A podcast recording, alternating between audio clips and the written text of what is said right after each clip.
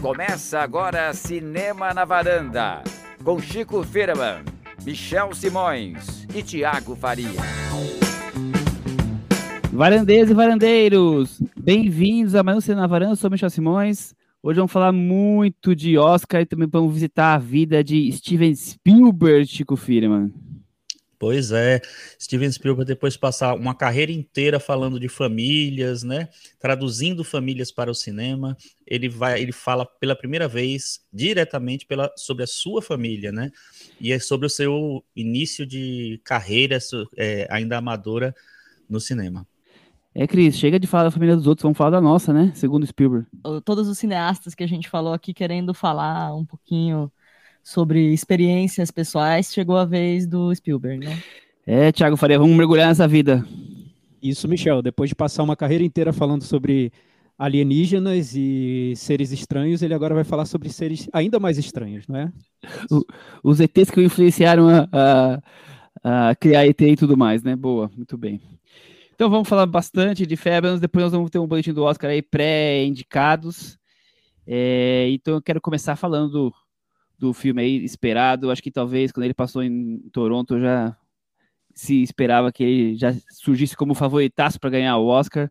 Talvez não seja tanto assim, mas está na disputa. O Chico vai poder contar mais para a gente aí daqui a pouco. Mas um filme sobre a, a, vida dele, né? Desde que ele, que ele descobriu o cinema quando garoto, assistindo o filme do Cecil B. DeMille, é, até quando ele realmente consegue começar a carreira, né, Chico? O que você achou de Os Fabelmans? É, eu acho muito interessante porque ele pega aspectos que são, obviamente, sobre a carreira dele, né, também não nega disso, mas ele não usa o nome dele, né? Isso é, é bem interessante. Tem até títulos de, dos filmes que são iguais aos filmes de estudantes que ele fez, mas nada de Spielberg, tem que ser Fabelmans mesmo. É, isso eu achei um, um, um, indicativo do que a gente podia é, encontrar por aí. Eu achei um filme que me, vamos dizer assim, nutre meu, minha cinefilia em vários aspectos, e acho que o Spielberg também tenta representar a cinefilia dele lá, além, obviamente, de falar sobre esses traumas é, que são muito particulares, delicados para ele em relação à família. Achei um filme bem corajoso do Spielberg, porque ele se expõe bastante, acho que como nunca se expôs na, na vida. É corajoso, Cris, um filme desse tipo? Eu acho que é, mas eu acho que ele também se, se, se protege por uma embalagem de fábula, né? Não sei. Eu acho que tem. É, é corajoso porque quando a gente vai fazer o, o fact-check do filme, ele é, sim, 99%. Acho que é um dos filmes que eu vi que é o mais, assim, isso era, era mesmo, era isso mesmo, era isso mesmo, era isso mesmo. Então, assim, o bom e o ruim da vida dele estão lá mas ele dá essa, essa embalagem de, de vida real, mas meio fantasia. E então isso acho que ajuda a, do mesmo jeito que o menino vai lá até o cinema e um pouco dele transformar aquela cena que impacta ele em fantasia para que isso fique melhor na vida na, na, cabeça dele, né? Assente melhor na cabeça dele. Acho que o Spielberg também faz isso. Ele também dá algumas soluções nessa sessão de, de terapia artística dele para que as coisas saiam num formato aí um pouquinho mais uh, agradável. Tiago Faria, o que, que, você achou de passar um pouco mais de duas horas aí conhecendo o pequeno Spielberg? Hein? É, Michel, se, se eu tivesse 12 anos, 11 anos de idade e me dissessem que o Spielberg ia lançar um filme sobre a vida dele, sobre a maneira como ele encarava o cinema desde criança, eu ia ficar super impressionado, porque quando eu era criança, adolescente, Spielberg era realmente o rei do cinema. Eu acho que as gerações mais, mais jovens não conseguem nem captar o que era o Steven Spielberg para os anos 80, para o início dos anos 90, né? Eu lembro que na, na televisão, quando anunciavam um filme na, na TV aberta, único, os únicos filmes que eram em que o diretor era, era referenciado eram os filmes do Spielberg. Era dirigido por Spiel, Steven Spielberg. E até colocavam em filmes que não eram do Spielberg, eram só produzidos pelo Spielberg. Colocaram o filme do Spiel, Steven Spielberg. Todo mundo Uma produção ver. de Steven é. Spielberg. É. quando era produzido por ele, colocavam um filme de Steven Spielberg. Aí eu lembro para ver Ibope nas alturas e era aquele espetáculo. muitas vezes, assim. muitas vezes, Tiago, eu, eu via, por exemplo, um milagre veio do espaço. E aí, uma produção de Steven Spielberg. Eu achava que isso queria dizer que ele tinha dirigido o filme quando era criança, né? Sim, eu, eu, e aí, depois que eu, né, um pouco mais, fiquei um pouco mais velhinho que eu descobri. É, então, era, era um impacto muito grande que ele provocou sobre, sobre gerações, né, de, de, de espectadores, eu nem vou dizer cinéfilos, porque ele, ele fez um cinema realmente popular, um cinema que, que chegou a multidões por muito tempo. Ele está numa fase agora, já, já alguns filmes, em que essa popularidade caiu um pouco, ele, ele perdeu essa popularidade para outros outros gêneros, para filmes de super-herói, enfim, para outros tipos de, de produção. Então, talvez isso explique porque esse projeto hoje seja visto mais como um projeto intimista, um projeto talvez mais para quem é fã do Spielberg.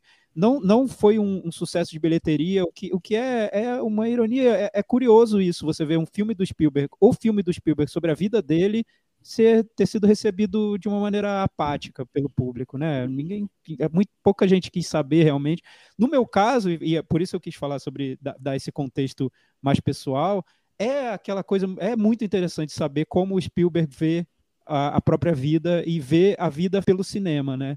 Então é um filme em que ele expõe questões familiares muito íntimas dele. Ele esperou os pais morrerem para né? fazer né? o filme porque até para preservá-los, né, para não expor questões familiares é, de uma maneira muito crua. E mesmo assim, ele, ele é o primeiro a dizer que fez questão de proteger todo mundo no filme. Ele não quis fazer um filme com, com vilões, um filme que maniqueísta sobre questões familiares. Não, ele quis proteger. É um filme muito, muito carinhoso com todos os personagens da, da vida. O, o, o que está focado e que é principal no filme, no, no meu ponto de vista, é muito sobre como a relação do, do Spielberg desde criança se formou por meio do cinema, né? Ele viu, viu a vida, viu a, as relações familiares, viu é, os pais, as, os problemas que ocorriam dentro de casa pela lente do cinema e às vezes de uma maneira literal mesmo, né? Ele enxergou muitas muitas situações que ocorriam na vida dele depois de ter filmado essas situações em, em, em filmes caseiros, em curtas metragens que ele fazia no colégio, nas férias da família, enfim. É, é, é um, um filme sobre o embrião desse, dessa relação entre o Spielberg e o cinema. Então, acho que para quem acompanha a carreira dele, para quem é cinéfilo, para quem tem o, a, a, menor, a, uma pequena relação com o Spielberg, é um filme muito muito instigante, sim. Eu, eu fiquei fiquei é, até, até tenso com as revelações que apareceram familiares que eu não conhecia sobre, sobre o Spielberg e muito interessado na maneira como ele faz esse jogo entre cinema e, e vida, vida íntima dele.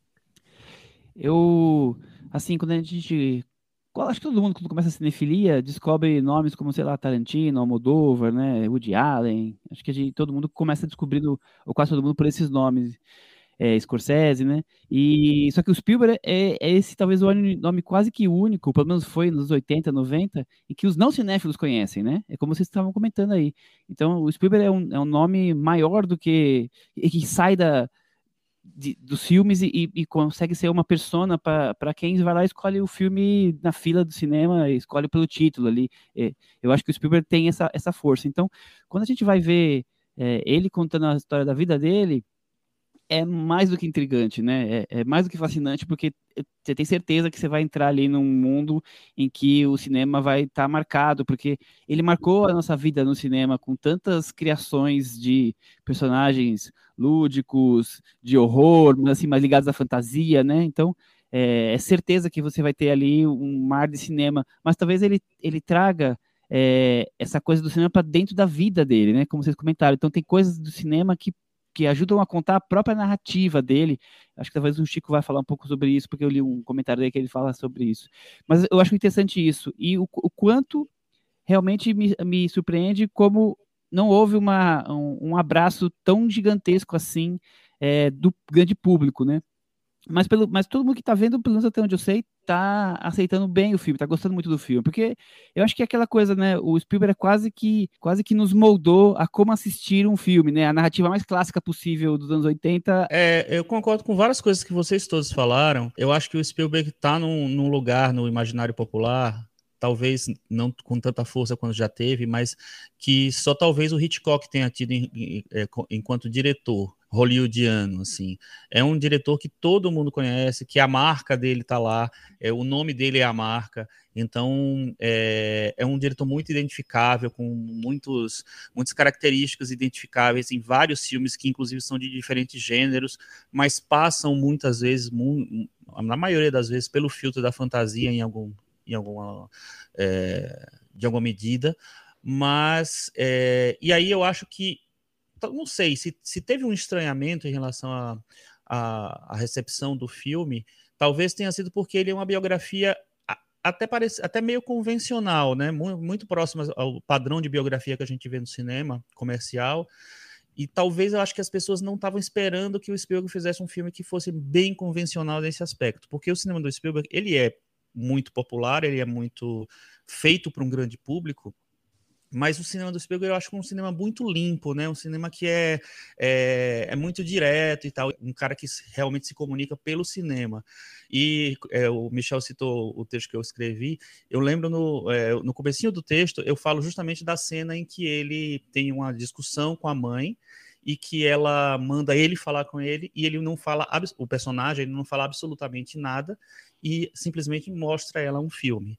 Então, é, tipo assim, ele é assumindo que a, a maneira dele se comunicar é através do filme mesmo.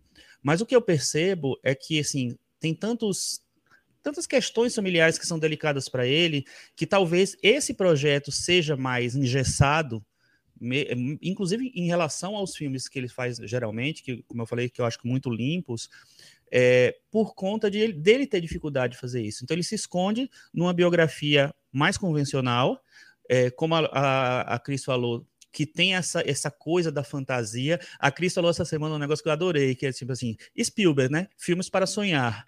Uhum. Isso é, eu acho que faz muito sentido, assim. Então eu acho que é, é, fazer um filme tão pessoal e tão abertamente sobre a vida dele, que é uma coisa inédita para ele, é, deixou ele um pouco tímido em relação a isso. Então ele se esconde através dessa biografia mais tradicional para falar de coisas que incomodam muito ele, ou que é, ele tem um pouco de dificuldade de revelar.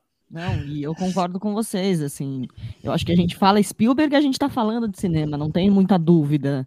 É, eu brinquei da outra vez que a gente fala de Tom Cruise e que Tom Cruise transcende o cinema, o Spielberg transcende o cinema com certeza. As pessoas podem não saber que ele acabou de lançar o The Fabelmans ou que ele está com um projeto tal. Você falou de Spielberg, você está falando de cinema, de cinema grande, de cinema conhecido que move as massas e tudo mais. Eu já comentei isso, acho, mas é, quem assistia aquela série dos anos 90, começo dos anos 2000, Dawson's Creek, o Dawson era um adolescente virgem, fascinado pelo cinema do Spielberg. E eu não consigo imaginar um filme mais Dawson do que The Fablemans, que é esse filme que tem essa, que guarda essa inocência, esse olhar inocente em relação às coisas que acontecem na vida, as coisas que acontecem com os adultos, essa busca quase uh, juvenil por um, por um cinema que ele via na sala escura, e então eu acho que tem todos esses ingredientes e, e, e além de tudo isso tem essa versão um pouco romantizada e idealizada da sala de cinema, que eu acho que é onde ele não quer deixar de chegar no filme. Tiago, será que é por isso que ele está conquistando grande maioria das pessoas que estão assistindo? Essa, esse amor pelo cinema que ele coloca ali? Aquela coisa do filmar os os trenzinhos e ficar fascinado, ali ele já conquista a gente? É, Michel, eu, eu queria ser tão otimista assim quanto você, porque eu gostei muito do filme, mas eu vejo reações também um pouco desanimadas em relação ao filme, no sentido de que é, vem um filme convencional demais, ou piegas, ou talvez um filme quadrado. Eu, eu vi esses comentários por aí. E talvez por isso até, assim, é, é, é, é possível que o filme entre, a gente vai falar sobre Oscar daqui a pouco, é possível que o filme entre ali na, na, no, na reta final da corrida do Oscar, mas eu desconfio que ele não vai nem empolgar a academia tanto assim. É, é, uma, é uma desconfiança minha. Porque o que eu noto nesse filme, Michel, é que o, é que o Spielberg ele usou uma, uma embalagem convencional, porque, como disse o Chico, é o que ele é o que ele faz, é o que ele consegue fazer. Seria, seria muito estranho se não fosse desse jeito, se fosse um filme do Caçavete, sabe? Um filme todo cheio de, cheio de ruídos e, e revelações, enfim, tensões. Eu, eu, não vejo isso muito no cinema do Spielberg. O cinema do Spielberg, ele, ele, é, ele é mais clean mesmo. E, e, o, e, o, Spielberg admite isso, ele, ele assume isso. O que, eu, o que eu vejo como o mais interessante nesse projeto, que é um negócio que até me surpreendeu, é como tem uma tensão dentro do filme entre você revelar questões muito íntimas, muito particulares, e manter esse cinema Spielbergiano, né? E é isso, o filme é isso. O resultado do filme é isso, é essa tensão, né? É, essa, essas questões familiares sempre estiveram no cinema do Spielberg, mas também de uma maneira mais, mais clean, né? É, o, o, Spielberg ele fala, fala numa entrevista, eu, eu achei interessante isso. Ele diz que conversou com a mãe dele sobre esse filme quando ela estava viva, claro, é, e ela falou para ele, olha, é, Spielberg, você, você olha, Spielberg. Olha, caro, caro diretor Steve. Olha Steve, olha Steve. É, olha Steve, olha Steve. É, você nunca conseguiu falar diretamente sobre esses assuntos. Você sempre preferiu usar metáfora. Você nunca conseguiu. Então, a própria mãe provocava o, o Steven Spielberg em relação a isso, que ele, mesmo quando tentava ser mais aberto em relação a esses temas que para ele são muito caros, né? As questões familiares estão em vários filmes dele. Ele nunca conseguiu ser muito direto. Então, o que eu vejo que, que eu acho fascinante mesmo no, no The Fablemans é essa tensão que está dentro do filme. Ele precisa falar sobre esses assuntos, ele tem que falar. É um filme sobre esses assuntos, só que é o Steven Spielberg falando, né? E eu vejo também duas, duas camadas no filme. Uma que é mais direta, que é essa história do garoto que descobre o cinema e que se apaixona pelo cinema.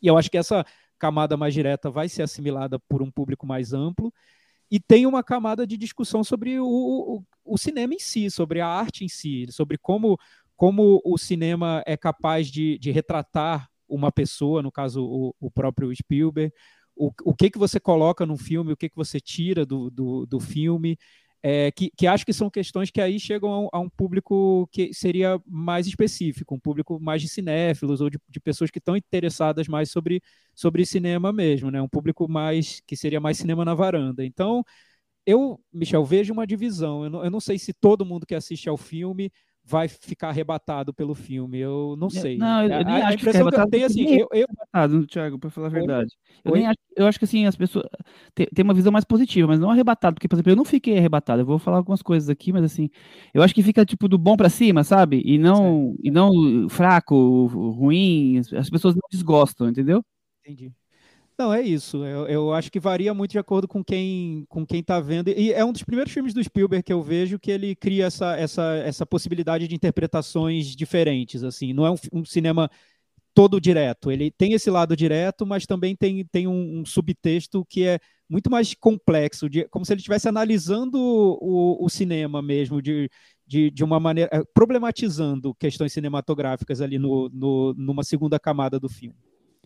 Eu também acho o para mim o melhor do filme é esse esse equilibrar de pratos que o Thiago tão bem colocou aí sobre esse essa narrativa clean do Spielberg da sua própria vida com toda essa questão familiar que ele tem que lidar e não consegue lidar assim verbalmente e, e essa essa dualidade que acontece. Eu acho que ele consegue colocar isso para dentro do, do, do, tipo de cinema dele bem. Eu fico aflito com tudo que está acontecendo ali, com o, o, o não dito, que está meio claro, mas ninguém consegue encarar. Eu, eu acho que, que funciona muito bem isso no filme. E, e, e realmente eu acho que também outra coisa muito forte é essa coisa do, do amor do cinema de uma criança de 5, 6 anos e ele vai aprendendo edição e filmar e o fascínio por nova câmera. É, é, acho que isso tudo muito intrigante, assim, pra gente de, de ver o, o Spielberg falando dele mesmo, como é que foi as descobertas, como é que ele foi se desenvolvendo, né? Mas eu vou pegar uma palavra que a Cris falou na primeira passagem dela, que eu estava tentando encontrar essa palavra e ela aqui rapidinho me deu esse, esse insight, que é fábula. Eu vejo um tom de fábula que é combina muito com o cinema dele, mas que vai me tirando do filme em alguns momentos, principalmente em toda a fase é, juvenil dele na escola. Eu acho tudo muito boboca. eu acho que não está é, combinando perfeitamente com o, o restante. Então, eu também, eu, eu, gosto do filme, mas eu também tenho vários senões aí com várias coisas. Mas eu, o todo me, me, fascina por esses pontos. Mas assim, o, o, filme todo, assim, nossa, eu tô ali admirado, sabe? Sei lá, eu fiquei, não chegou nem perto do que o Paul Thomas Anderson fez com o Licorice Pizza, por exemplo, que também fala de alguma forma de, de juventude dele. Chico. Ah, você gostou mais do Paul Thomas Anderson? Que ah, isso aí, estranha. Isso aí, zero né, pessoas né, surpreendidas. Zero. Zero. Engraçado, engraçado é que eu pensei no, no Paul Thomas Claro, você tem, tem que pensar no Paul Thomas Anderson quando você assiste esse filme, porque o Paul Thomas Anderson falou sobre, um pouco sobre a vida dele. Mas o Paul Thomas Anderson colocou 20 filtros para falar sobre a vida dele, né? Sim, o Spielberg é sim. é muito mais direto ali, né? O Spielberg foi, foi um Esse pouco mais. abriu o livro, né? É, abriu o livro de fotografias, sem dúvida. Então, total. Eu, eu, eu revi o filme essa semana uma coisa que ficou muito forte para mim foi o seguinte: o filme ele fala é, não só do trauma dele com é, um evento específico da família, mas ele fala muito da herança que ele, que, o, que ele, Steven Spielberg, recebeu tanto do pai quanto da mãe. Principalmente, fica mais claro da mãe, porque é uma, uma personagem maior no filme, que né, toma mais espaço e tal, por conta da, da própria natureza da, da, da personagem, mãe. das características da mãe e tal é, e até da interpretação da Michelle Williams, que eu acho que está super bem no filme, que é uma mulher que era um espírito livre, uma, uma pessoa é, mais ligada à arte, mais sem muitas amarras, né? Estava naquele contexto de família, mas era uma pessoa que tinha uma percepção de mundo diferente e tal. Em, em contraponto do pai, que era aquele típico pai de família dos anos 50, final dos anos 50, início dos anos 60, é, nos Estados Unidos, que focado no trabalho tal, assim. É quase uma, um clichê aquele personagem do Paul Dano, né? O pai. A primeira, a primeira geração de, de nerds do mundo, né? É, mas ao mesmo tempo, eu acho que é, retratar esses dois personagens dessa maneira faz muito sentido é, quando a gente assiste justamente o que o, o que filme é o Fablemans, porque eu acho que e que as, as características dos dois estão ali no que o Spielberg faz. Ele tenta fazer muito, como a gente falou, diretamente, falando de temas super é, delicados para ele, mas ele fala diretamente do que aconteceu, do que não aconteceu. Ao mesmo tempo, ele fala com uma coisa meio travada, que acho que é uma característica que vem do pai, uma coisa meio de controle. O Spielberg, apesar dele ter sempre ter tido essa é, obsessão é, por fazer filmes de fantasia, por fugir, viajar e tal. Ele sempre foi um cineasta muito controlado, muito controlador. Ele é um cara que, quando ele não está dirigindo, ele está só produzindo, ele é o dono do filme também. Ele controla tudo. Então, ele é um cara que ele tem esse, essa característica de é, ser workaholic que trabalha nesse, nesse método. Isso contrapõe muito com essa liberdade que ele quer ter nos filmes, né? Nem, eu acho que A Louca Escapada, por exemplo, é um filme que é super livre, mas ao mesmo tempo é muito planejado. Os planos todos daquele filme são planejados. O que eu vejo no, no Fablemans é o seguinte, eu estou sendo sincero, estou sendo direto, mas ao mesmo tempo, a única maneira que eu consigo é, de falar da minha família, de ser, de, de, ser direto, entre aspas, é usando um, um tom de fábula e é, usando esses, esse recurso da biografia tradicional que me dá controle sobre a história que eu estou contando. Eu acho que o, o, Spielberg tem muitos receios de falar sobre ele, de se expor totalmente. Então, a maneira que ele consegue é, se expor é através desse filtro que é essa biografia, que aí eu acho que assim tanto deixa é claro a herança que ele ganha dos dois pais, né, do pai e da mãe, como é, talvez explique porque tem muita gente que tem uma certa restrição ao filme. Que, como o Tiago falou, é um filme que não está empolgando tanto, nem não só o público, mas também na academia. É, na Variety, tá, é, o pessoal falando já de Oscar e tal, vou só dar uma pinçada de Oscar, depois a gente vai falar sobre isso. É, o cara da Variety falou que tem conversou com algumas pessoas que não se sentiram nada empolgados pelo filme, talvez nem votem nele é, para melhor filme. Então, é, entre os indicados, eu falo. Então, talvez isso esteja explicado por isso. É um filme que ele tem dá muito para o cinéfilo, mas talvez para o espectador mais comum, mais, mais padrão, ele não funcione tanto. Entendeu? É, Chico, eu, eu, eu, concordo totalmente com você em relação a isso. Eu, eu acho muito bonita a maneira como ele mostra a família, a mãe e o pai, como, como ele filma a mãe, né? A mãe, é, ela parece, parece um. É, é, um brilho quase, único, ela, é, é um, coloca, tem um né? brilho na personagem que é, que é de, de estrelas de, de cinema, sei lá, dos anos 30, 20. É, é, é, é, algo fora da realidade. Então, eu, eu, eu entendo muito o tom de fábula do filme, do, do Fables, Fablemans, né, do, do, ator, porque não, não só é, uma, é um filtro que o, que o Spielberg usa para chegar à vida dele, que é tão difícil esse processo de, de mostrar o íntimo do, dele para o público, mas também de tornar cinematográfico tudo, né? O, o que, o que me, me empolga muito no filme como cinéfilo, é, é ver como o Spielberg está sempre fazendo esse jogo entre mostrar como a vida dele foi para o cinema dele e como o cinema como um todo foi para a vida dele e, e, e, como isso não tem resposta, o que influenciou mais, se a vida dele influenciou mais o cinema dele ou se foi o cinema que, que influenciou a vida, né?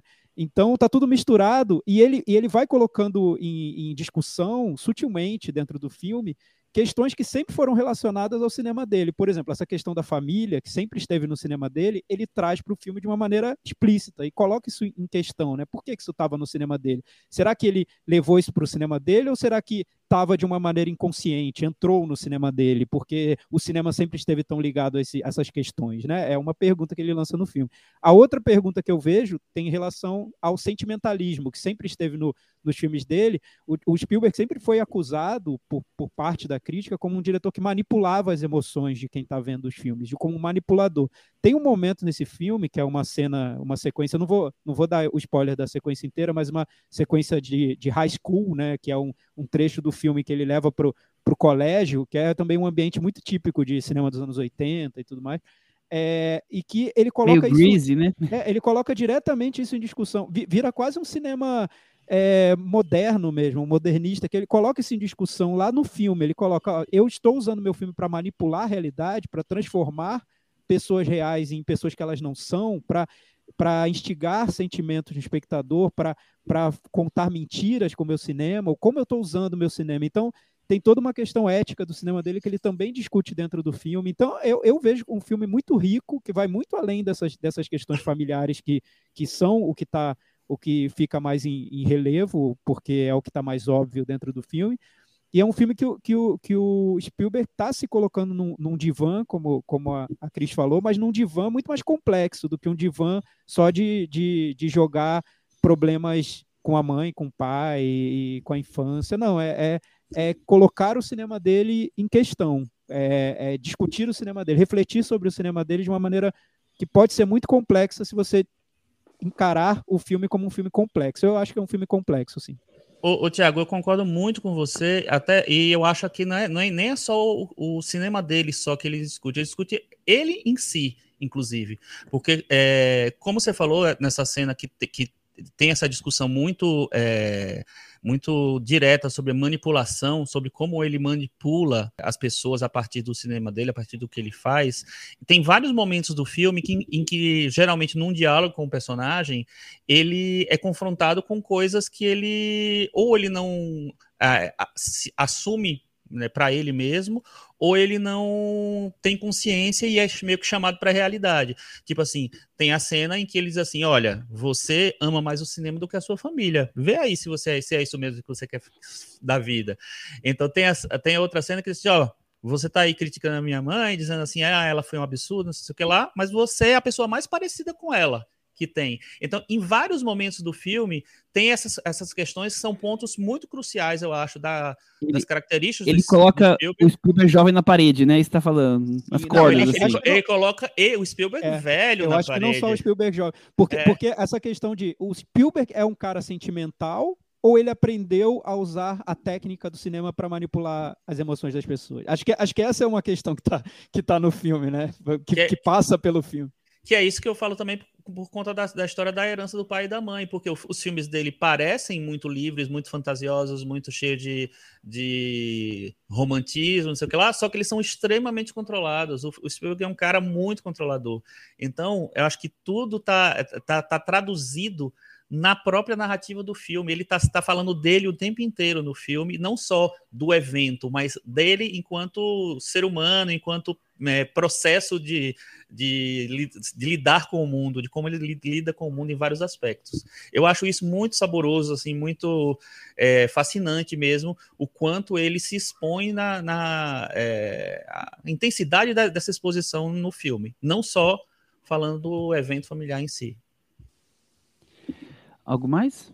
É, só, só um, um, último ponto que eu, que eu esqueci de, de falar, o filme frisa muito a questão técnica do cinema, né? E muito. tá muito ligado ao, ao, Spielberg, a gente sempre relacionou a ele, mas o, o próprio Spielberg deixa isso claro, como para ele cada câmera era importante, cada descoberta de, de edição foi decisiva. Então, vai além do, da referência artística. A referência artística está no filme também. O filme tem, tem o, a participação especial do John Ford. É, enfim, não sei se, se, a gente dá spoiler, é um momento muito é, interessante. É, todo mundo sabe isso. Acho que, é, acho que é spoiler, né? Acho que pode falar que teve uma, uma, grande cena ah, ali. Não, acho que... cena com, tem uma grande cena com o John Ford, então tem referências ao John Ford dentro do filme que, que tem relação também à maneira como o próprio Spielberg está se retratando dentro do filme, mas, em primeiro lugar, vem a questão da descoberta técnica, né? Como você usa aquela câmera específica para mostrar aquele efeito, para filmar um trem e, e, provocar reação em quem está vendo. Então, tudo isso no, no filme tá muito, tem um destaque muito grande. Eu, eu acho interessante o, o próprio Spielberg dar destaque para isso, porque um outro diretor que mais, talvez mais pretensioso de uma maneira artística, talvez preferisse mostrar as influências artísticas dele, né? Como ele foi influenciado por um diretor X, um diretor Y, uma tendência de cinema Y, X. Não, o, o Spielberg ele vai lá na questão técnica, que é muito importante para o cinema dele sempre foi. Isso eu, eu também me impressionei, me surpreendi.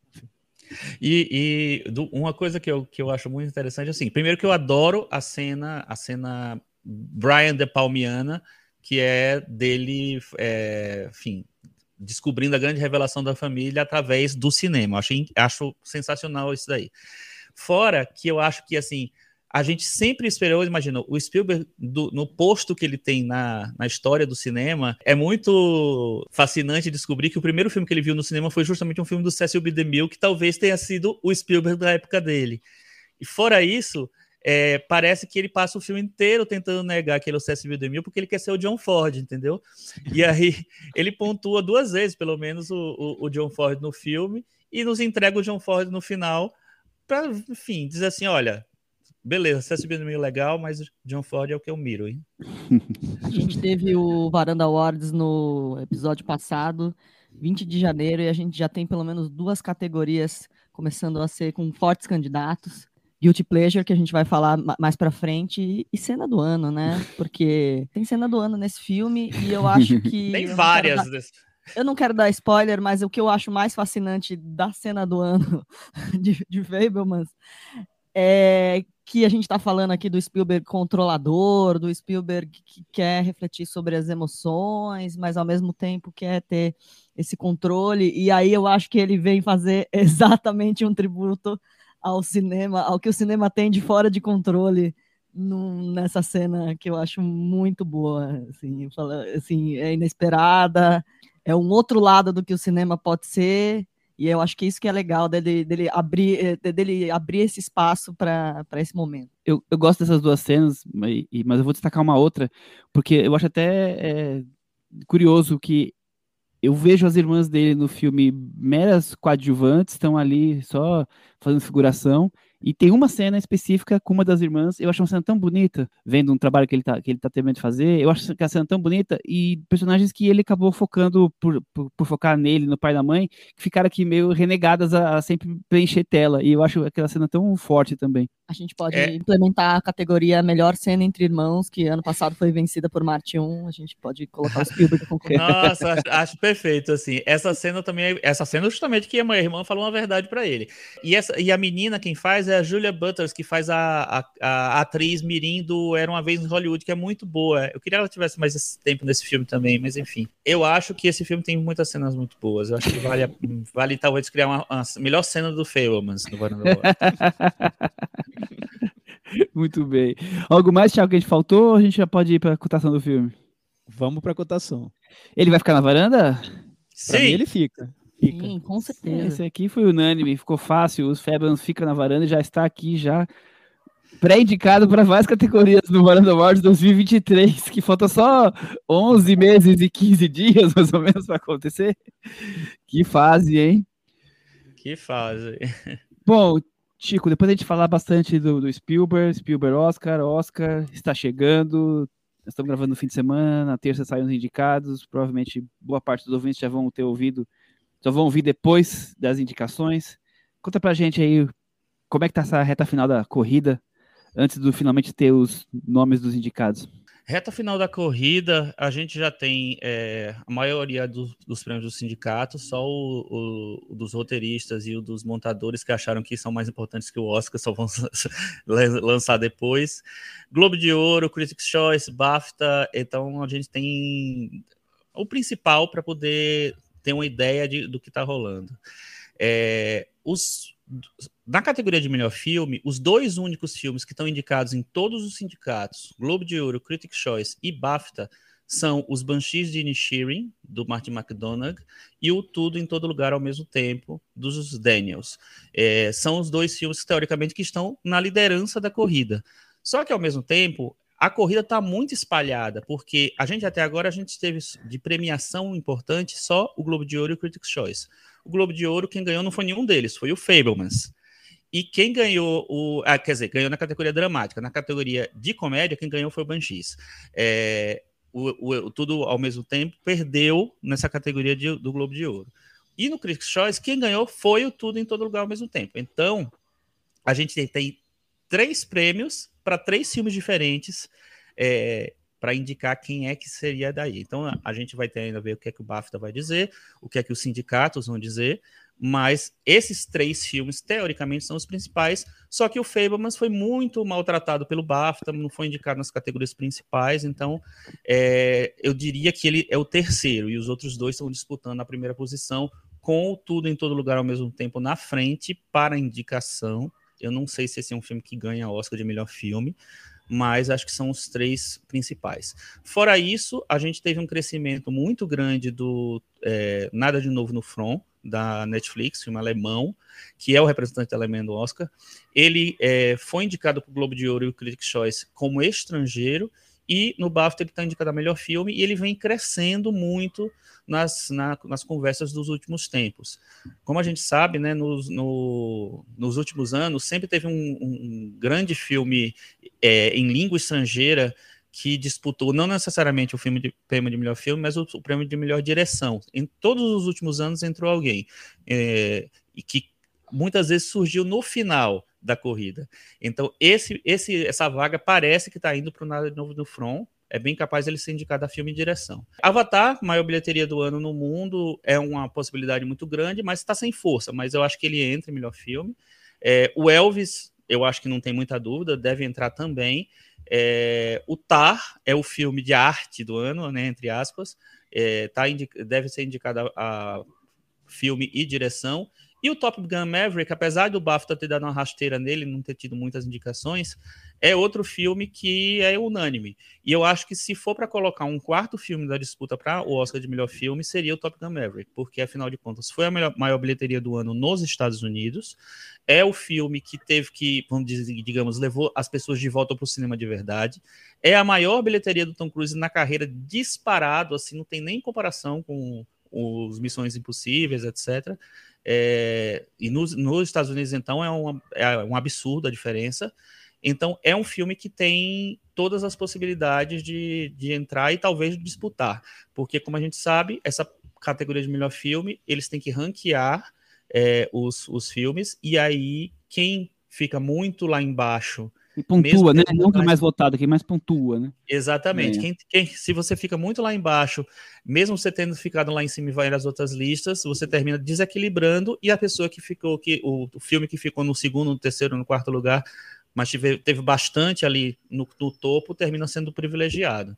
E eu acho que isso pode, é, essa, essa contradição pode acontecer com tudo em todo lugar ao mesmo tempo, né? Que muita gente deve gostar e muita gente deve não gostar. Talvez não, não aconteça com o Banshees. Como eu falei antes, tem uma, rejeição, uma certa rejeição ao Fablemans, não, não é generalizada, mas existe uma, um setor que não empolgou. Os britânicos não empolgaram, tem muito britânico votando no Oscar também.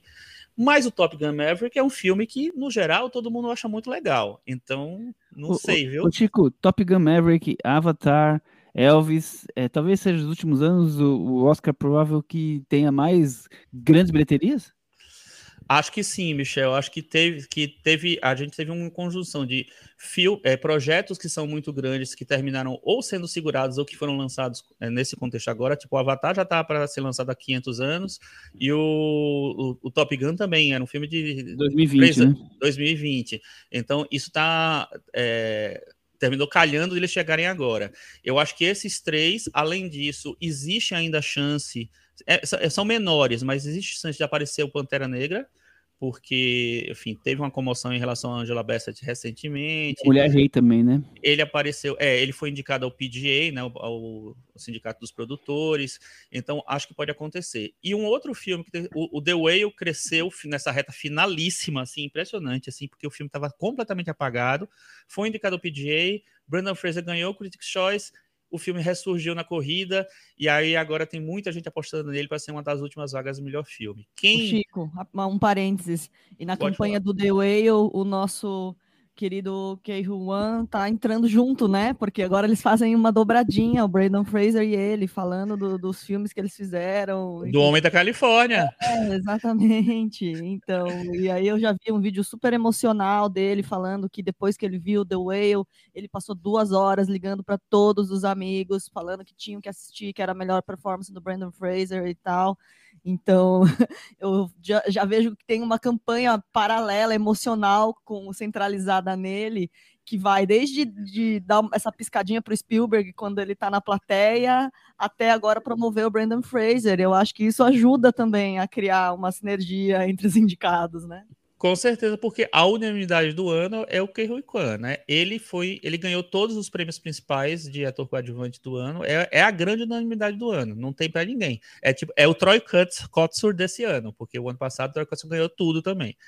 Então, eu acho que. E, e, assim, ele dá discursos muito emocionantes, todo mundo tá ficando super apaixonado por ele. Quem diria, né? Um Goonie, o, o Shot Round do Indiana Jones, tá lá, vai, vai ganhar o Oscar. Duvido, acho que não tem dúvida nenhuma que ele vai ganhar o Oscar. É, só voltando aqui, ao último filme que eu acho que tem muita chance de entrar, tá todo mundo comentando, é o Triângulo da Tristeza, infelizmente, para minha tristeza é, existe Nossa, a chance razoável dele, dele, entrar. Os outros filmes que estavam mais cotados estão muito abalados. O Babilônia está abalado, pode entrar, mas está abalado. O After Sun não cresceu no BAFTA, então não sei se vai muito longe. O Glass Onion foi indicado em vários prêmios, mas não está tão cotado assim. Então, o X7 também não, não cresceu. O RRR, que começou a aparecer como uma possibilidade, terminou ficando na possibilidade mesmo. O Mulher Rei também não, não foi para frente, então eu, eu, acho difícil que é, esses filmes terminem entrando no melhor filme. Vocês querem comentar alguma coisa? Tiago, quer comentar alguma coisa em cima disso? Ou é, só guardamos? Chico, é, até, não, até ver, tirar essa dúvida com o Chico, eu tô, tenho a impressão de que hoje o, a corrida está dividida entre o Tudo em Todo Lugar ao mesmo tempo e o Banshees of, of Inisherin com possibilidade de alguém estragar a, a, a, festa, né? Porque são dois filmes que têm.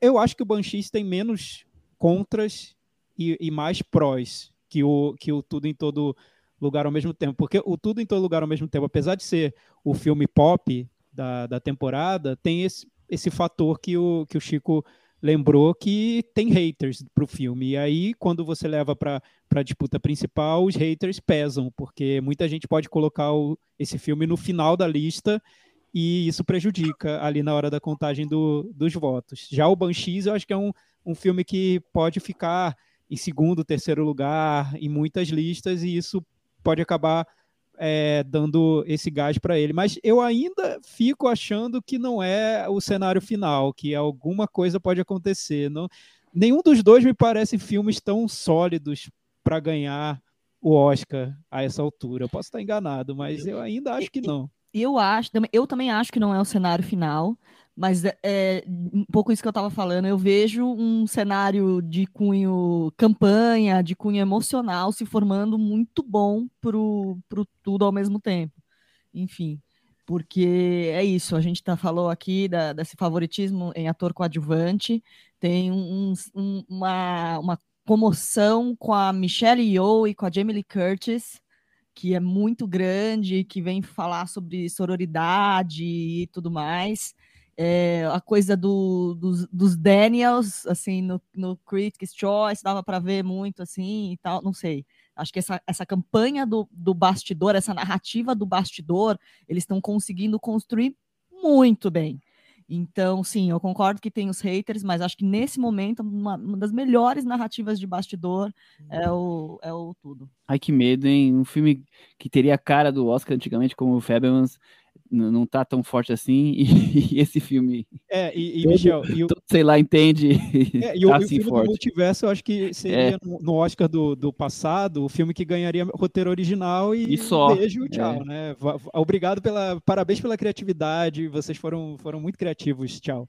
E, mas, assim, tudo muda, né? O Oscar muda muito, os integrantes mudaram. O que eu li é que os integrantes mais antigos da academia, os mais conservadores, detestam esse filme. Então, pode ser que ali no, no fim das contas isso, isso vá pesar, não sei. Mas talvez uma campanha muito forte, como a, a Cris está tá contando, defina a corrida. É, eu, eu, os dois têm razão, tanto a Cris quanto, quanto o Thiago. É, o, é, por enquanto, está centrado nesses dois para a vitória. É, o Banshees, eu acho que também é o filme que tem menos contras mesmo, e eu acho que tem um diretor que já teve filme é, quase, quase ganhando o Oscar, que é o Três Anúncios para um Crime e tal. Tem atores muito é, respeitados e tal. É, enfim, tem um elenco muito grande e tal. Todo deve ser indicado, por sinal. Só que o, o, o Tudo em Todo Lugar, ele, ele tem, além dessa campanha emocional, que a Cris falou, que existe mesmo. As, as pessoas é, veem muito o filme como uma, um filme de, sobre família, sobre as relações de, de familiares. É.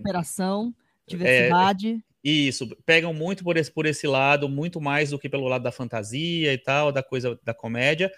Mas tem essa, essa, essa coisa, não é um filme que tradicionalmente é, é, celebrado. Só que ele vem com, tipo assim, 30 prêmios de crítica. Foi o filme que ganhou. A crítica esse ano três vezes. É, exatamente. O prêmio da crítica desse ano no mundo foi nos Estados Unidos. Estados Unidos né? é. Foi tudo em todo lugar ao mesmo tempo.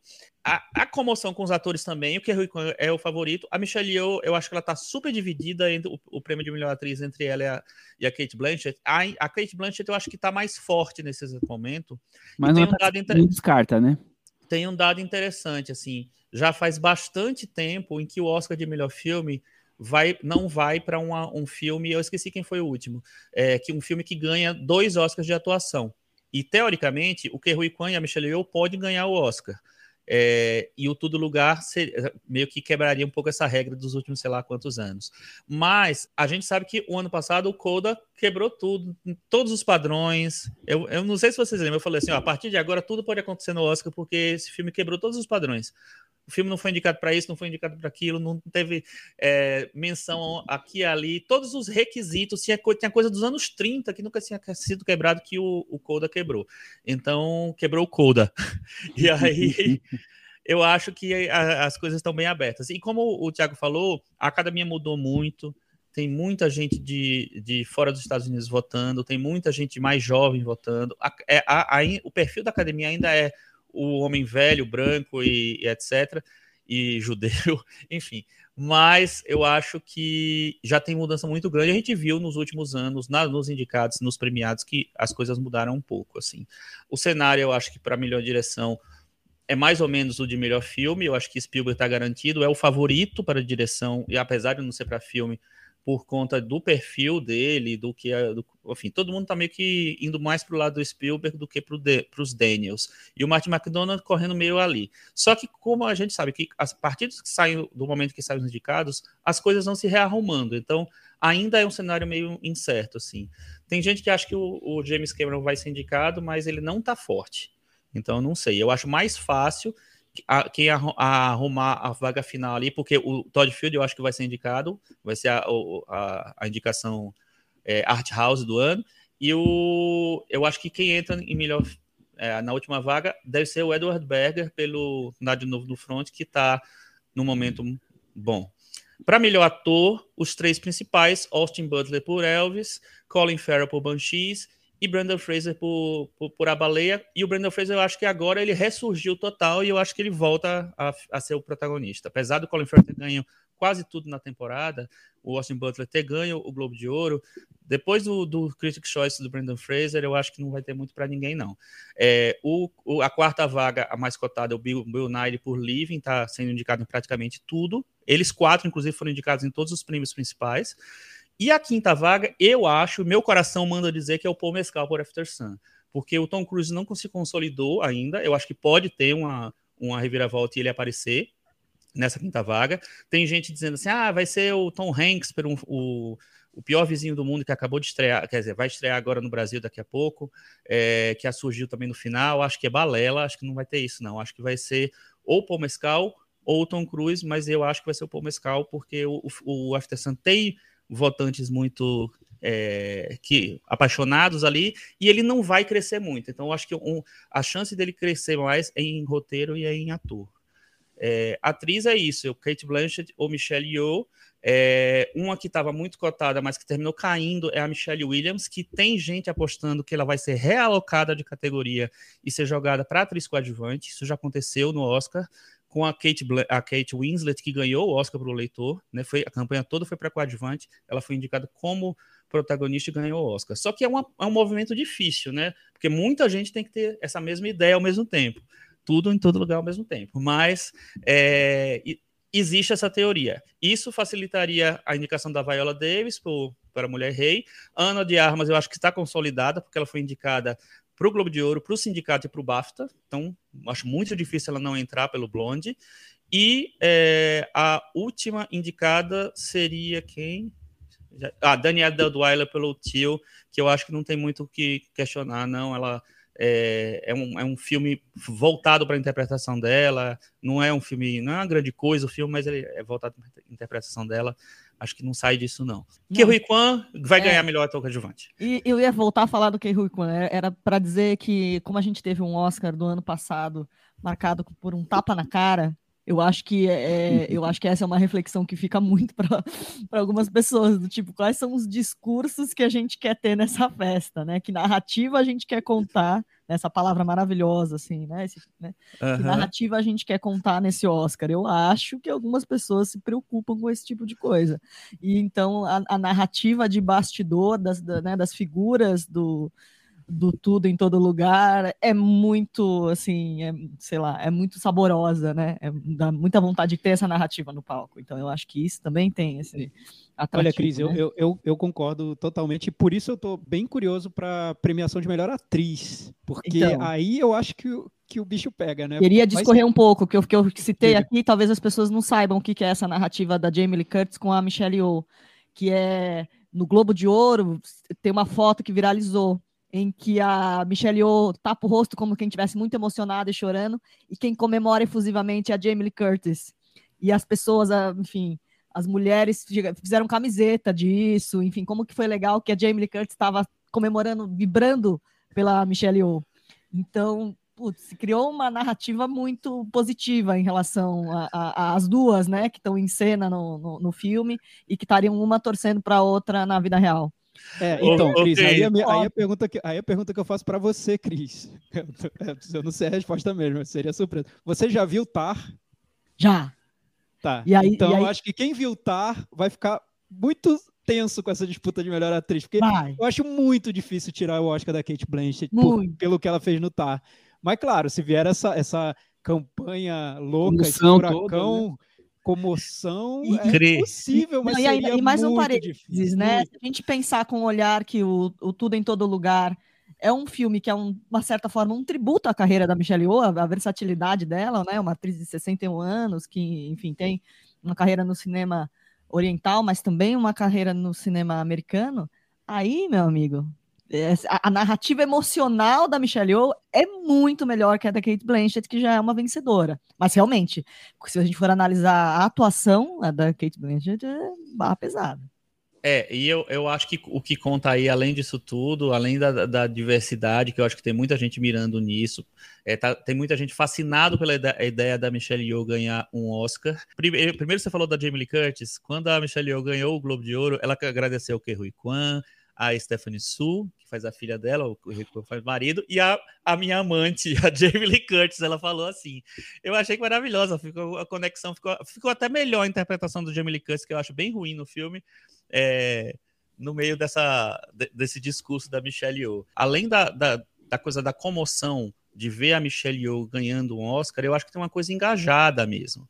É uma coisa de tipo assim, vamos lutar pelos, pelos oprimidos, sabe? Eles adoram essa narrativa de que, de que o cara que é o que não é o favorito, não é o grande e tal, é, existe a chance dele ser premiado, ele ser reconhecido, sabe? Então, eu acho que isso favoreceu muitas categorias, muitos, muitos atores antes. Eu acho que pode acontecer com ela. Mas, como o Thiago falou, ah, a Kate Blanchett faz uma. Eu não acho que vá conseguir tirar da Kate Blanchett, viu, gente? Acho que, acho que pela eu, eu campanha do mundo vai ajudar, história... mas a Kate não Blanchett. É, Michel, eu acho que toda essa história é, é muito opinião. bonita e eu tô, eu tô, eu, eu tô querendo acreditar, eu acho bonito, eu tô aqui até emocionado, mas quem, vai, quem se o integrante da academia assistir ao TAR, vai ser muito difícil ele não dar o prêmio para Kate Blanchett. É, Até porque ela é o filme, né? É o Exato. nome do pra filme. Mim é daqueles ela filmes é o filme. que não é pra ficar indicando diretor, então, roteiro, é... esquece aí, indica só atriz. Pois é. Indica, pois indica Kate Blanchett como melhor direção por estar é só pela atuação tipo dela. Tipo é mais ou menos tipo isso.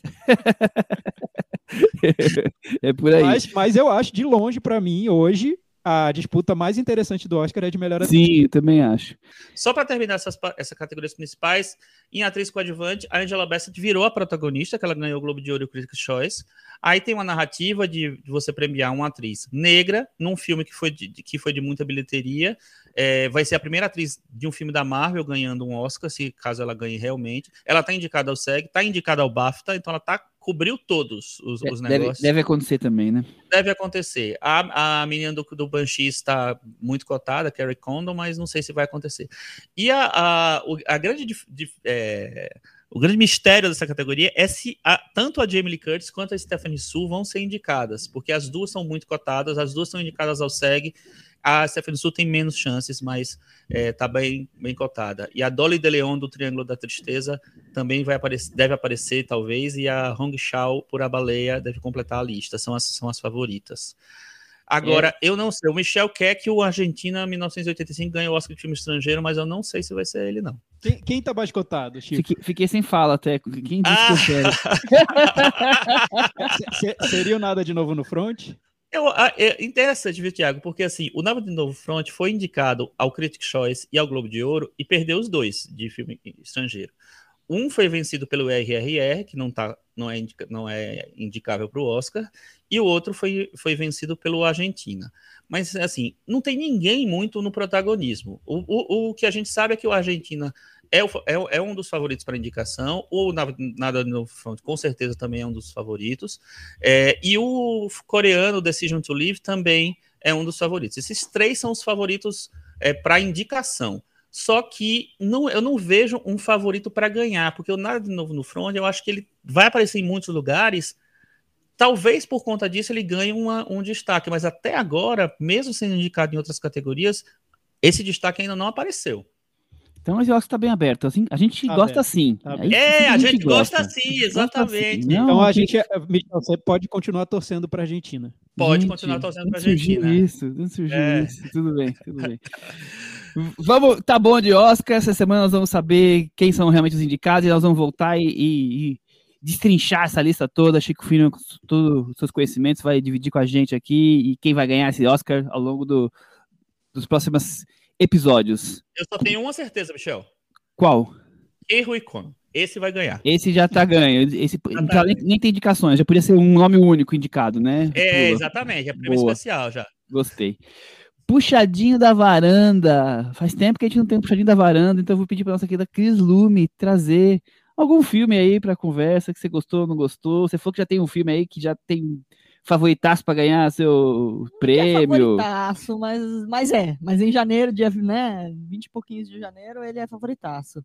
Que acaba de estrear mais uma produção Blumhouse com o nome do James Wan como produtor executivo, E ultimamente essas credenciais não estavam me empolgando tanto, umas coisas com cara de direto no streaming, que era muito, como vamos dizer assim, muito jogando no, no seguro tal, mas esse eu achei que Chegou chegando. chegou com mais potencial, um pouco mais divertido, é, que é o Megan. Não é aquela Megan, é uma outra Megan. Mas essa, essa daqui, o Príncipe Harry tem que casar de novo. Tem que casar com essa Megan. Casa com a boneca? E, e é assim, é um filme, é um filme gostoso de ver. Não, é, não chega a ser um filme sobre uma, uma boneca que desenvolvida para ser a melhor amiga de uma criança, só que ela vai, enfim, fazendo, caminho. fazendo atualizações de sistema que vão a levando para caminhos diferentes.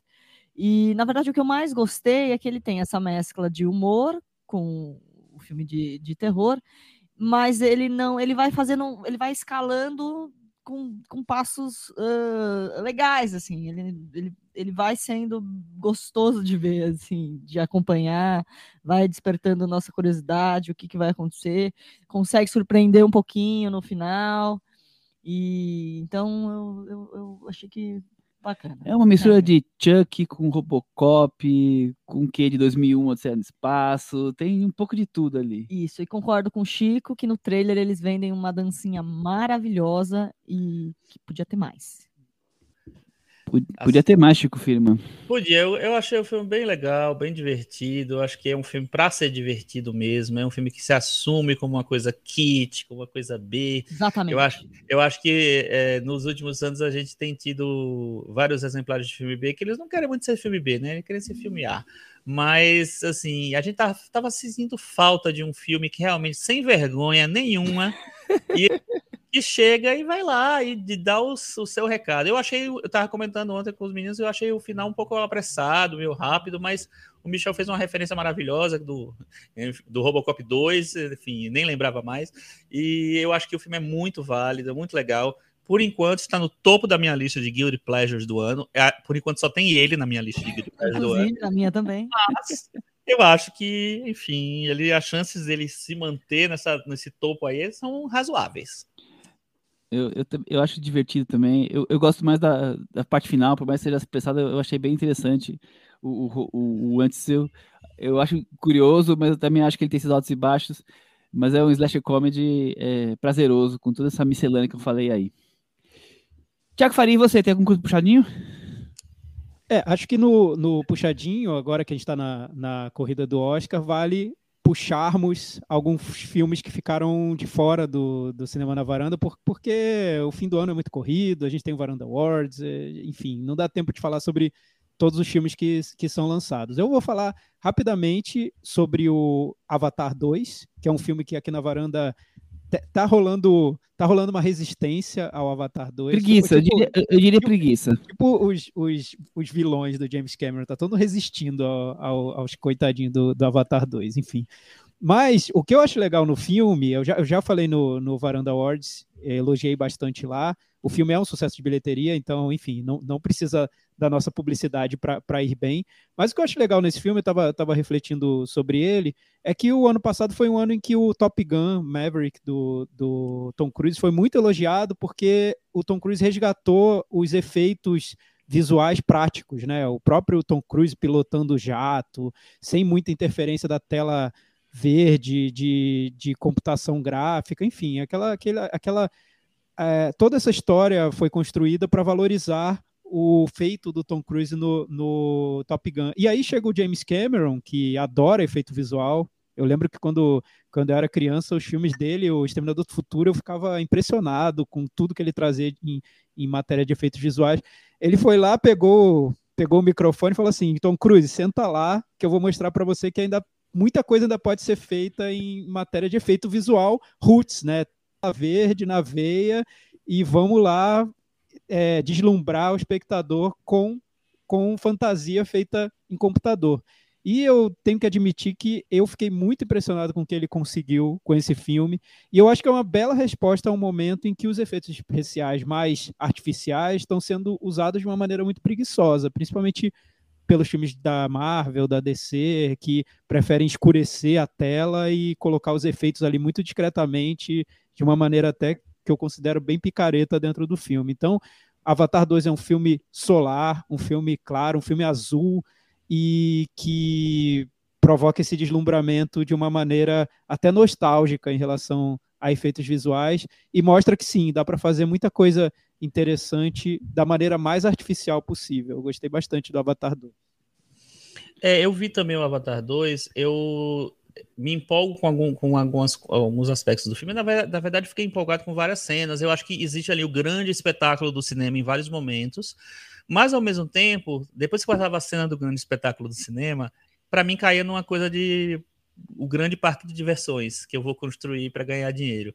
Então, é, me, eu tenho um certo conflito em relação ao filme. Eu gosto de bastante coisa, mas eu acho que às vezes parece às vezes um negócio meio é, gratuito demais, não sei, enfim.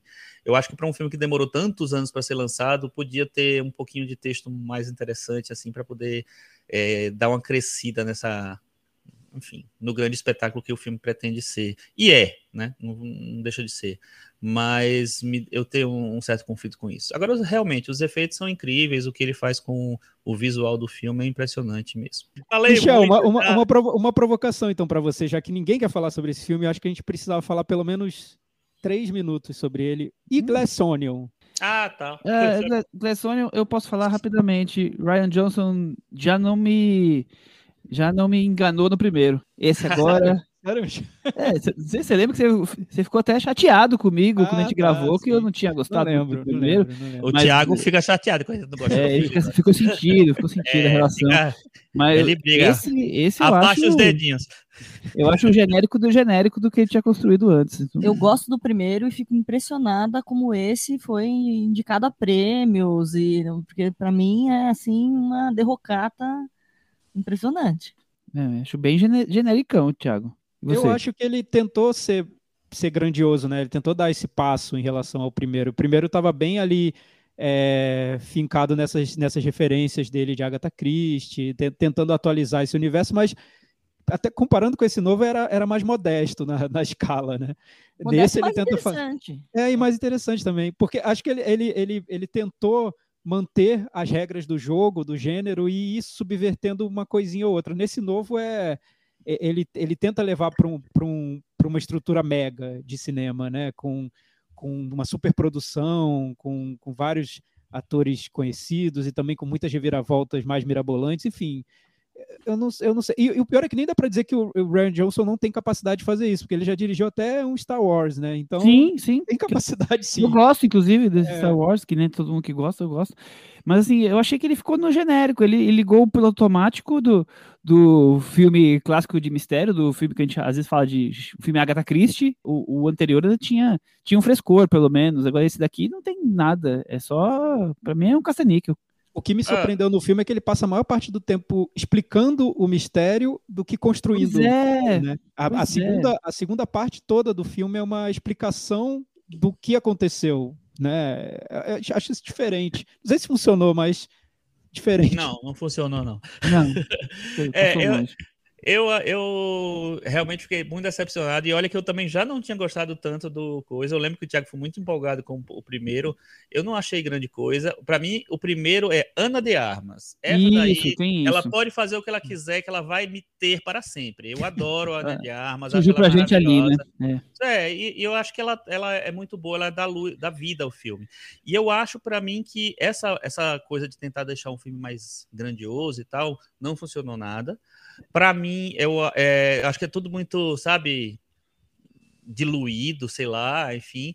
Acho que as piadas, o tom de humor para mim me incomodou muito, é um tom de humor bobo, sem graça, sabe? Não gostei de nada. Achei o elenco bem qualquer coisa.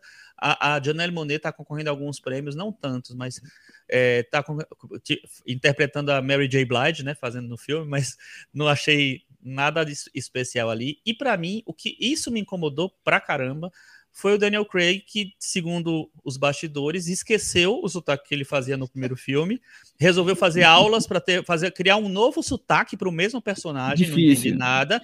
Aí ele tá assim, afetado num grau absurdo, assim, que não existia isso no primeiro filme, então não entendi nada, sabe? Eu achei uma, baga uma bagunça esse filme. E eu não entendo também, concordo com a Cris, não entendo o que é que esse filme está concorrendo a prêmio, indicado a PGA, indicado a, a um monte de coisa aí. Para mim, é, foi um fracasso. E eu vou trazer, até para sair um pouco desse universo, é, tá rolando o My Friend Film Festival, todo mundo sabe, aqui no Brasil é gratuito e tem, e tem várias plataformas que você pode assistir os filmes, é, Apple, é, Filmica, que mais, o Belas à la carte, tem, tem até mais que procurar, vai, vai encontrar lá. É, sempre tem uma, uma, seleção de filmes interessantes, e eu queria destacar o Mundo Atrás de Nós, está no MUBI também, um Mundo Atrás de Nós. É um filme, é, aquele coisa do frescor, de, de relacionamento, jovem, mas assim, acho que até para quebrar um pouco esse. Agora, essa época de Oscar, né? Um filme francês de relacionamentos, jovens, é, é um filme gostosinho de assistir, então fica aí minha recomendação para quem, quem curte. Também tem a ver Michel, sobre. Oi, Thiago.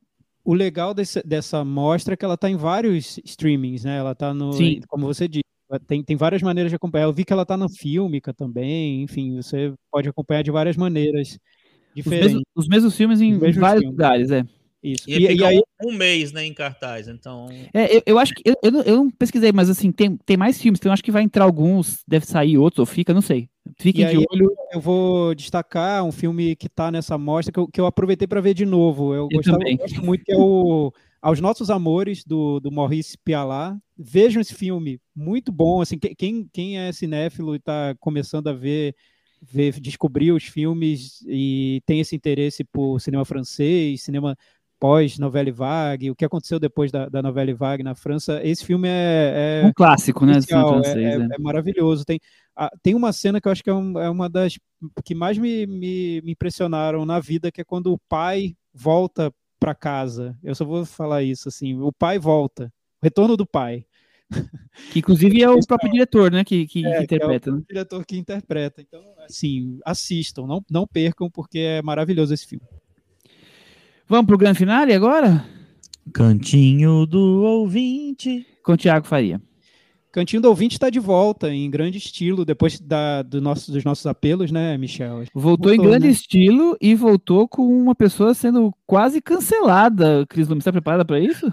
É, então. É, abrimos o ano com um cancelamento. Assim, eu, eu acho que a, o mundo muda, as pessoas mudam, as coisas são. A, a vida é triste, a gente passa por situações terríveis. Uma delas está, vai acontecer agora. Eu vou ler para vocês. O, o nosso querido Henrique Miura prêmio Henrique Miura, mais do que nosso querido, né? Ele dá nome a um prêmio do Varanda Awards. De tão querido, ele dá nome a um prêmio. Quantos de vocês dão nome a um prêmio do Varanda Awards? Acho que nenhum, né? Só o Henrique Miura. E só ele. E a gente. Eu não dou nome a um prêmio. Não tem um é. prêmio Thiago de, de melhor filme do Nicolas Cage. Não tem essas coisas. Mas tem. A gente ter, pode criar, eu acho Qual que. o prêmio Thiago Faria tá de melhor filme criou, do Nicolas criou. Cage do ano. Boa, tá criado. Mas tem o, tem o prêmio Henrique Miura do ano, que é o nosso prêmio de melhor comentário. Então, o que a gente reclamou no Varanda Awards é que o próprio Henrique Miura não estava comentando. Ele desanimou no ano passado e parou de comentar.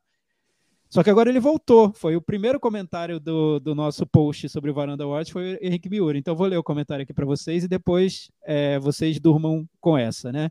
Henrique Miura falando: Estou aqui firme e forte. O problema é que antes eu escutava o podcast por aqui, pelo, pelo nosso blog, e ficava mais fácil comentar. Agora, escutando no Spotify, é mais difícil voltar aqui no blog e deixar os comentários, tá? Beleza, Henrique, eu vou, eu vou, vou acreditar né? em você. É, é, aquela coisa, né? Preguiça. É, desculpinha, desculpinha, tudo bem. Mandei para o Michel que o podcast foi mais tocado no meu Spotify em 2022. Ó, legal, tá acompanhando. mesmo. Aí eu vou ouvir o Varanda Awards e fica essa babação por After Sun, que para mim é a farsa do ano. É o meu toda unanimidade é tola. Agora, para 2023, depois desse ataque gratuito que eu fiz ao filme Queridinho da Varanda, o prêmio Henrique Miura do ano vai ser o silêncio do Henrique Miura por unanimidade. A gente vai querer o silêncio. Bem, vou dar uma pausa aqui porque acho que ninguém foi tão radical quanto o Henrique Miura no Varanda Awards em relação ao toda unanimidade é tola, né? Você viu como, como a coisa pode ser, pode ser mais radical. O dele é o After Sun. E depois ele diz que é um absurdo a gente não gostar do Glass Onion. Tem tanta coisa boa lá que precisa de debate. Acabamos Essa... de detonar aqui. Tá, aí ele diz que vai terminar de ouvir o episódio, qualquer coisa ele volta. Para encerrar, por enquanto, o Cai da Varanda, para ele, é o podcast ter virado quinzenal, que volte a ser semanal por cinco horas de duração. Excelente 2023 para os varandeiros. Tá aí o Henrique Miura. A gente tá aceitando o cheque do Henrique Miura para poder voltar semanal, tá? É, sim. After Sun é a farsa do ano para Henrique Miura. É isso. E aí, e, e o que as pessoas acharam disso, o, Thiago? Os nossos ouvintes que, que entraram no blog e foram comentar alguma coisa e se depararam com esse comentário? Ah, foi um barata voa, né? Todo mundo detou e acho que, acho que cai um mito, né? Porque o Henrique Miura era um mito e o After Sun virou o filme não só queridinho da varanda, mas queridinho de, dos varandeiros, né? Porque se, se, um, se um filme é, é, celebrado pela Cris, automaticamente os varandeiros amam. Então aí vem o Henrique Miura e dá essa estocada no, no filme, coitado. Tá, é, é, enfim, eu, eu, vou lendo aqui o, alguns comentários e vocês vão notar que tem esse, esse desconforto com, com o Henrique Miura. O Alisson Galiza, não estou aqui há sete anos, fui pai ausente mesmo, e só acompanhei a criança, o podcast, já com uns dois anos de vida, mas garanto que vi todas as fotos e vídeos desde o berço após me render ao charme de vocês lá por volta de 2018. Desde então, uma vez por semana e agora cada duas, a guarda é minha e com todo prazer. Dada essa introdução, vamos falar a verdade. É muito difícil acompanhar esse ranking paralelo indie alternativo da varanda, o pau protesto do, do Alisson Galiza.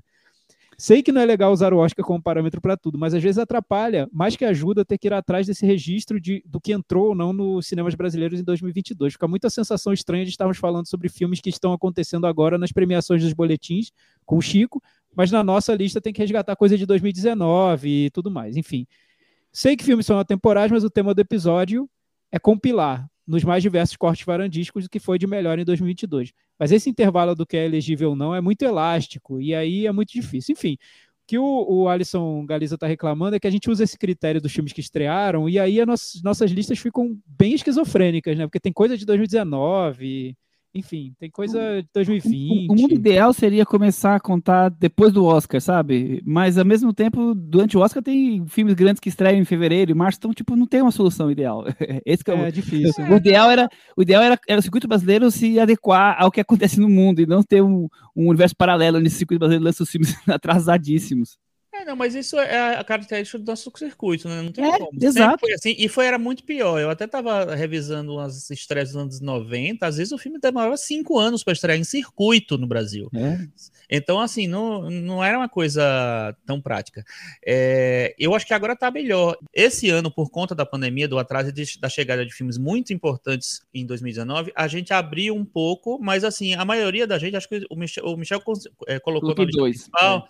mas eu e o Thiago a gente colocou como menção. Então, é, a gente terminou citando esses filmes porque achou que não tinha como passar por eles.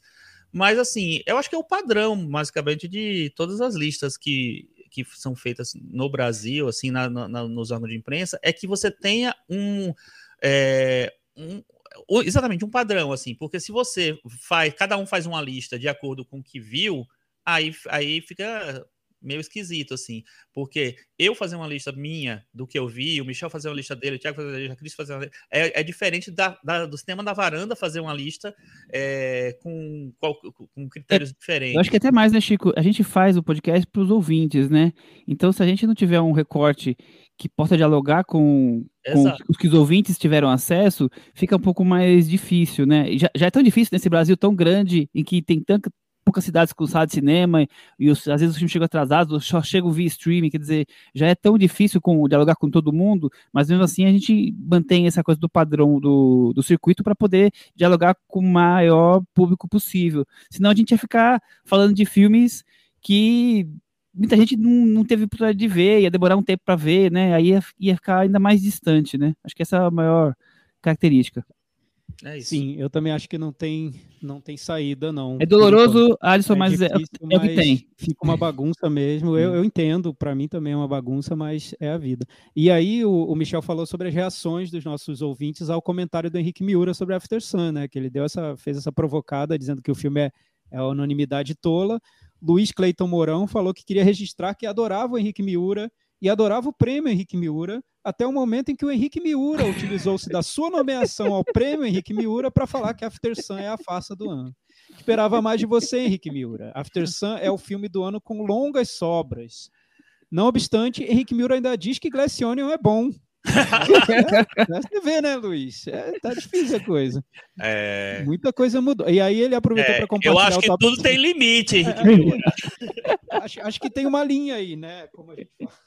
Essas discussões sobre, sobre questões políticas Eu acho, que brasileiras. esse, uma- eu, eu acho que esse comentário já é candidato ao prêmio Henrique Miura, que a gente nem sabe se vai ter esse nome mantido. é, eu acho que o prêmio Henrique Miura tá, tá ali na justiça sendo questionado ainda. A gente não sabe se vai voltar. Vai, tá- STF, tá discussão. STF. Tá no STF ainda. O- mas o Luiz Cleiton ele falou que, tirando isso, compartilha o top 5 dele, que é o top 3 dele é praticamente igual ao da Cris. O top 5 é primeiro After Sun, segundo Nope, terceiro Top Gun, quarto RRR, quinto Pinóquio do Del Toro. O, o- a Gabriela, olha, voltando à- polêmica Henrique Miura, ao contrário do senhor Miura, de quem acabo de ler o comentário, estou com vocês sobre After Sun ser um filme muito querido. Gosto da forma como a diretora reverte a lógica da receita pronta de muitos filmes de drama que no- normalmente tem um final trágico representado. Não precisamos ver a tragédia para saber que ela aconteceu, para senti-la. Isso é muito co- bem construído no filme. Ademais, não é a tragédia mais importante nesse caso, penso eu, mas lembranças, as boas lembranças das pessoas que amamos. No final, também somos isso, né? Lembranças. Bem, bonito comentário, Gabriela, é isso aí. Pode xoxar o Henrique Miura que não sei o que aconteceu com ele. Sei o que aconteceu. E falam de mim, né? E ainda falam de mim. Eu gostei do After Sun, só, só deixando claro que eu gostei do After Sun, tá? É, Eu não quero entrar nesse, nesse grupo aí de, de radicais, anti-After Sun. Não, não tô nesse grupo. Sensacional. O Leonardo, ó, para ver que, que nem tudo nem tudo tá contra o Henrique Miura. Não sei se o Henrique Miura foi irônico ou não, mas em todo caso tô com ele. After Sun é meu, toda unanimidade é tola fácil. Olha o Leonardo aí. Leonardo colocando, colocando mais lenha na polêmica do, do After Sun. E ele diz que é impressionante como a gente não falou sobre o filme O Acontecimento. Pois é, ficamos de falar, mas não falamos. A gente foi adiando. Questões, é, rolaram questões varandísticas e deix, fomos deixando, deixando, deixando. No final não entrou na lista de ninguém e ficou, mas todos nós vimos, né? Eu, eu gosto, eu acho legal.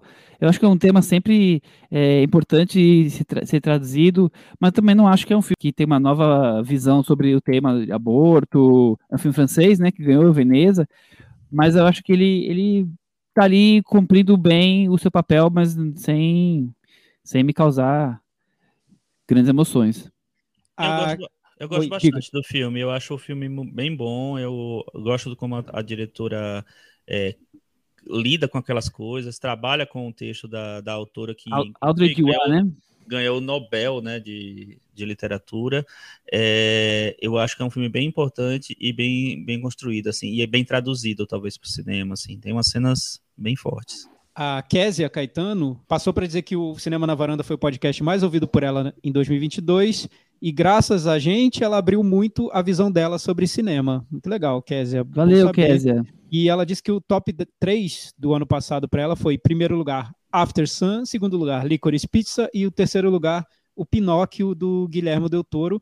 E ela chegou a assinar a MUBI, de tanto, tanto a gente falar, olha, Kézia, legal, bom para MUBI, né? Bom pra MUBI, É a única bom pra coisa que eu tenho a MUBI. dizer, porque a gente não tá ganhando absolutamente nada com isso. Você tá Mas- ganhando É. prestígio, respeito. O Leonardo Aquino, eu tô lendo todos os comentários porque eu quero estimular que vocês comentem lá no nosso É isso blog, aí, cinemanavaranda.com. deixamos um espaço grande hoje. são lidos Para isso. a gente prestigia muito a opinião de vocês. Falem, aliás, o que vocês acharam do filme do, do Steven Spielberg, é, que a gente comentou hoje, e sobre o Oscar também. O Leonardo Aquino, ele diz, Oi, gente, assim como o Henrique Miura, sou um ex-vencedor do prêmio Henrique Miura, que andava meio ausente por aqui. Ele é um ex-vencedor que andava ausente. E uma das coisas mais legais do episódio do Varanda Awards foi perceber que, embora tenha ido pouco ao cinema desde a pandemia, consegui assistir vários dos filmes debatidos por vocês entre os melhores do ano senti falta de alguma menção a um filme brasileiro que passou bem rápido no circuito e que eu achei excelente.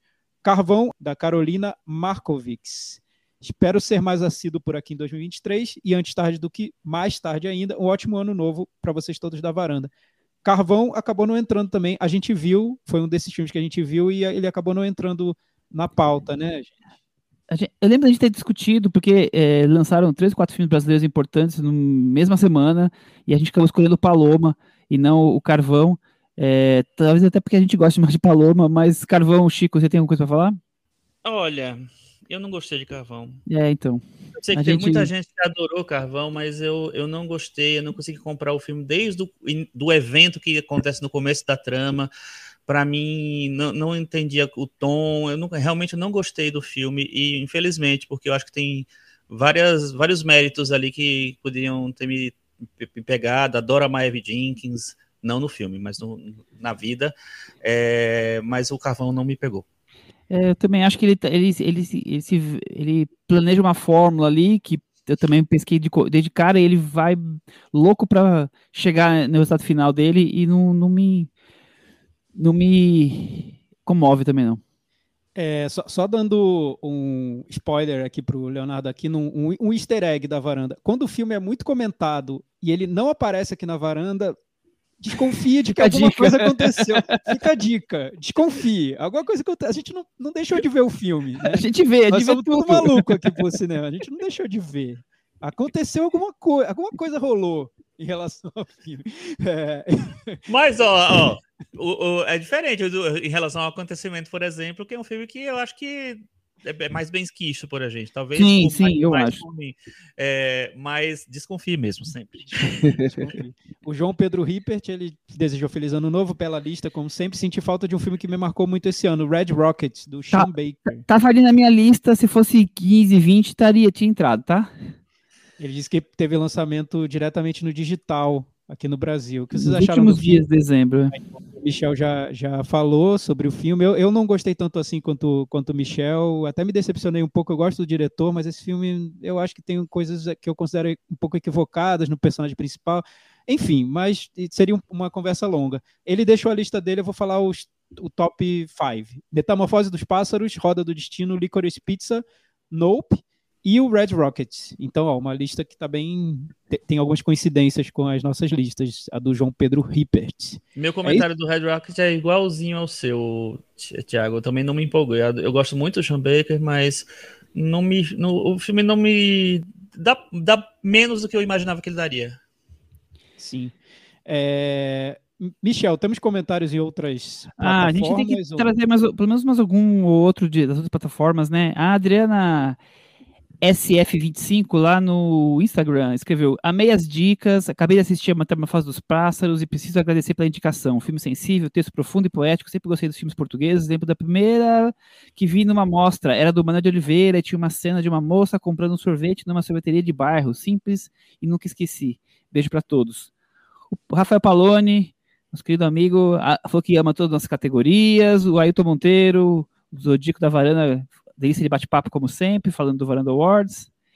O já vencedor de prêmios aqui na varanda, mas não do prêmio Henrique Miura, mas prêmio de Prata da Casa, o Del Cardoso, do filme Cabeça de Nego. Estava é, aqui ouvindo o último episódio do Cinema na Varanda, o magnífico Varanda Awards, e o momento de rir da sessão Dedo Podre da Cris. Essa, essa foi, foi maravilhosa. Né? Maravilhosa, né? A, a, gente não tem patrocínio da MUBI, mas a gente tem o diretor do Cabeça de Negro, que foi um filme brasileiro favorito da varanda do ano retrasado, comentando, dizendo que adora a Cris falando sobre o dedo podre, né? Isso são, são maneiras diferentes de, de sucesso, né, Michel? Exatamente. É. é. outro nível, né, de intensidade, é outro, né? Outro nível, eu acho. E, Me e... sinto representado, né? e, e eu vou terminar com um, um varandeiro que está sempre aqui, que já pediu para vir aqui de novo, que é o nosso querido Gustavo Camargo do Papo de Trilha, e ele mandou o seguinte comentário: surpresa total com o Guilty Pleasure do Michel Simões do Varanda Awards. É... E foi qual? Que foi o, o, Foo, Foo o terror dos Foo Fighters. Ah. E ele também deixou aqui uma sugestão de um prêmio. Ele, ele sugeriu que a gente criasse um novo prêmio chamado Vai Lá, Mostra que Tu é Intenso, e ele já disse que que o Darren Aronofsky já chega com grandes chances de faturar o primeiro esse ano. A gente vai discutir, mas provavelmente talvez a gente crie esse também, né? Não, eu falei assim, um filme que a gente já tem alguns nomes de potenciais candidatos é uma categoria com potencial, né? Já, já se demonstra uma categoria com potencial. É isso aí. Exatamente. Então já tem dois prêmios nossos para o Varanda Awards do ano que vem, ou seja, vai ter cinco horas de duração. É, aguardem. gente, obrigado. Até o próximo episódio. Tchau. Tchau. Tchau.